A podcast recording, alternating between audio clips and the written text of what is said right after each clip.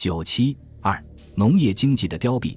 如果说一战前后中国工业生产的发展得益于有利的外部环境的话，农业则连这一点都得不到。中国农民面对的外部环境，除了生产力水平低下、频繁的天灾与列强的经济扩张外，更有军阀统治的横征暴敛、军阀混战的破坏摧残。与一战前后的工业相对高速发展相比，农业的发展速度仍然较慢，农业的凋敝成为无可逃避的现实。农民以土地为本，土地的占有权始终是中国农村经济关系的重要问题。民国北京政府时期，不少军阀官僚出于制产的传统，都只有大量田产。大凡大军阀、大官僚，多是大地主，从段祺瑞、曹锟到张作霖、徐世昌等，几乎无一例外。他们占有的土地少则几千亩，多达几万、十几万亩。张作霖及其亲属在东北占有不下一百六十万亩土地，他的亲信杨雨婷。吴俊升也都占有一百多万亩土地，军阀官僚占有土地的方式多种多样，有的以权势低价购进，如王占元在山东只花二元钱就可买进一亩好地；更多的是强占，有枪便是王，谁也奈何不得。除了军阀官僚外，许多工商业者以及一般社会游资也都加入到土地买卖之中，因为土地被视为稳定的产业，可以获得稳定的收入。越是动乱年代，有钱人越不愿意进行工业投资，而是争买田产以求资金安全。这既加剧了农村土地占有的不平衡，也妨碍了迫切需要资金的工业发展。当时的大资本家张謇、聂云台等人都有大量土地，农民缺地少地的不合理的土地所有制，阻碍了农民生产积极性的发挥，也不利于技术的进步与生产率的提高。与传统的土地所有制相适应，实物地租仍是主要的地租形态，租率一般要占到收获物的近一半，变相加租、压租、预租以及种种额外勒索更是司空见惯。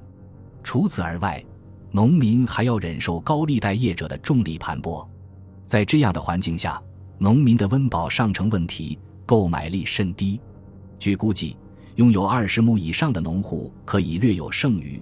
其他农户只能靠家庭副业或手工业维持生计，许多农户没有耕畜，无力进行扩大再生产。中国的农业生产始终只能维持低水平的循环往复，生产技术长期处于停滞状态，生产力水平低下。到二十年代中期，稻麦杂粮的平均亩产量只有二百三十余斤，不仅低于清代的水平。甚而低于两千年前汉代平均亩产二百六十四斤的水平，实在是令人感叹不已。军阀的横征暴敛与混战不已，是造成农村经济凋敝的主要原因之一。北京政府时期，各地大小军阀为了满足日益增长的军费支出，无不把搜刮的重点放在千百万农民身上。田赋易于估计，征收方便，纳税人无处逃避。向来是财政收入的大宗来源，从而也成为军阀的重要财源。北京政府时期，田赋名称或以地丁、漕粮、租客三种。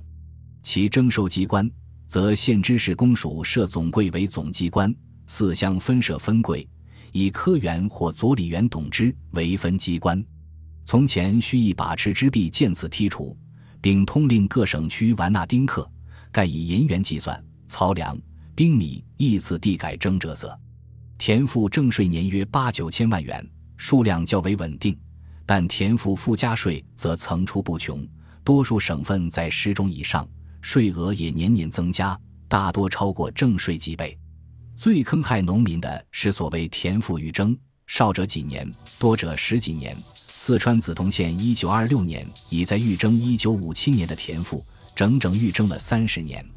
农民名义上要负担的税为七种，实际各种税赋则名目繁多，数不胜数。从人头税一直收到牛捐、狗捐。以河南为例，一九二六年田赋、厘金、契税等正杂税收入为一千一百万元，而田赋预征达一千四百万元，占总收入的百分之四十一，超过田赋正税收入的至少一倍以上。由此可知，农民的实际负担远远超过名义上的田赋数，他们哪里还有余力去进行扩大再生产？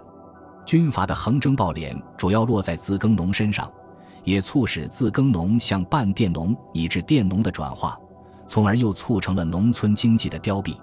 军阀混战给农民带来的灾难更是难以尽数。民国年间，大小军阀的混战经年不断，他们以军用票、军需券支付战争需要，已经可以称得上是文明之举了。更经常。更直接的是，毫无一定之规的摊派与强占，无偿的征用民夫，拉走牲畜。大军过境，米面柴草均由各区供应，遂致谷物一空。而且一遇战争，胜方以抢掠为刺激士兵的手段，败方的逃兵溃将更是无法无天。兵车所至，一鸡犬一空，村舍荡然，流离在道，所有灾难都是农民承受。直皖战争时。皖系马良部在山东德县获胜，即鸣枪入街，四行抢掠三昼夜之久。战后，据京兆所属各县初步统计，损失高达三百四十五万多元。再如一九二四年的江浙战争，战区内耕牛、农具损失极多，有至十分之六者，少者亦十分之二三。棉田受损最巨，收获多者仅及六成，余则二三成左右。兵祸之外。伴以匪祸，许多地方土匪横行相取，搞得者猿斗笠，鸡犬不闻。说到底，兵与匪户为表里，都是军阀统治的产物。天灾伴随着人祸，人祸又加剧了天灾。这一时期水旱连年，一九二零年至一九二一年间，北方的旱灾和南方的水灾都很严重，灾民数以千万。据估计，一九二零年至一九二一年的华北旱灾。波及三百一十七个县，死亡人数高达一千余万人。大小军阀终日忙于争权夺利，根本无心顾及防灾救灾。各地水利飞驰，围堤失修，以致小灾成了大灾，无灾也能成灾。更有甚者，敌对双方在军事行动中决堤放水，给无辜人民造成重大损失。如吴佩孚南下与湘军作战时，决湘堤以灌之。淹没四县，实乃人祸胜于天灾。民国年间，为逃避战乱，大量农民或闯关东，或漂洋过海去外国，或流入城市，从事种种低贱职业。据当时日本人在苏、浙、皖、冀、鲁五省调查的结果，农村的平均流亡率为百分之四点八。况且流亡者以青壮年劳力为主，他们背井离乡。造成大量土地抛荒，导致农村经济的恶化，而这种经济恶化又迫使更多的人流亡，形成恶性循环。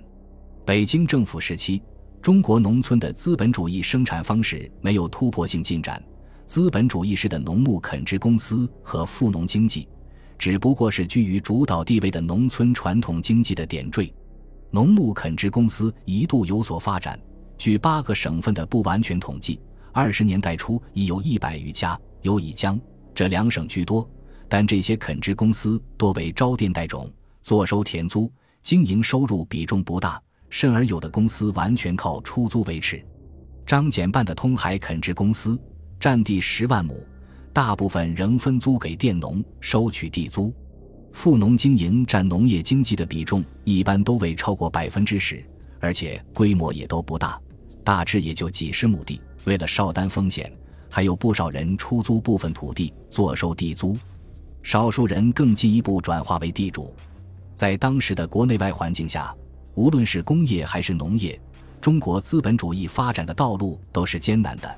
何况在农产品价格低、税负重、经营农业风险大，而出租土地倒可以坐收高额地租的情况下。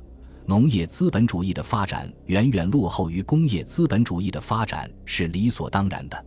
总体而言，二十世纪二十年代的中国农业虽然经济作物有所发展，但农业中的现代经济成长十分有限。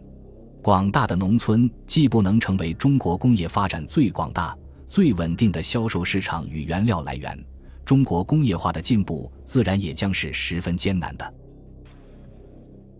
本集播放完毕，感谢您的收听，喜欢请订阅加关注，主页有更多精彩内容。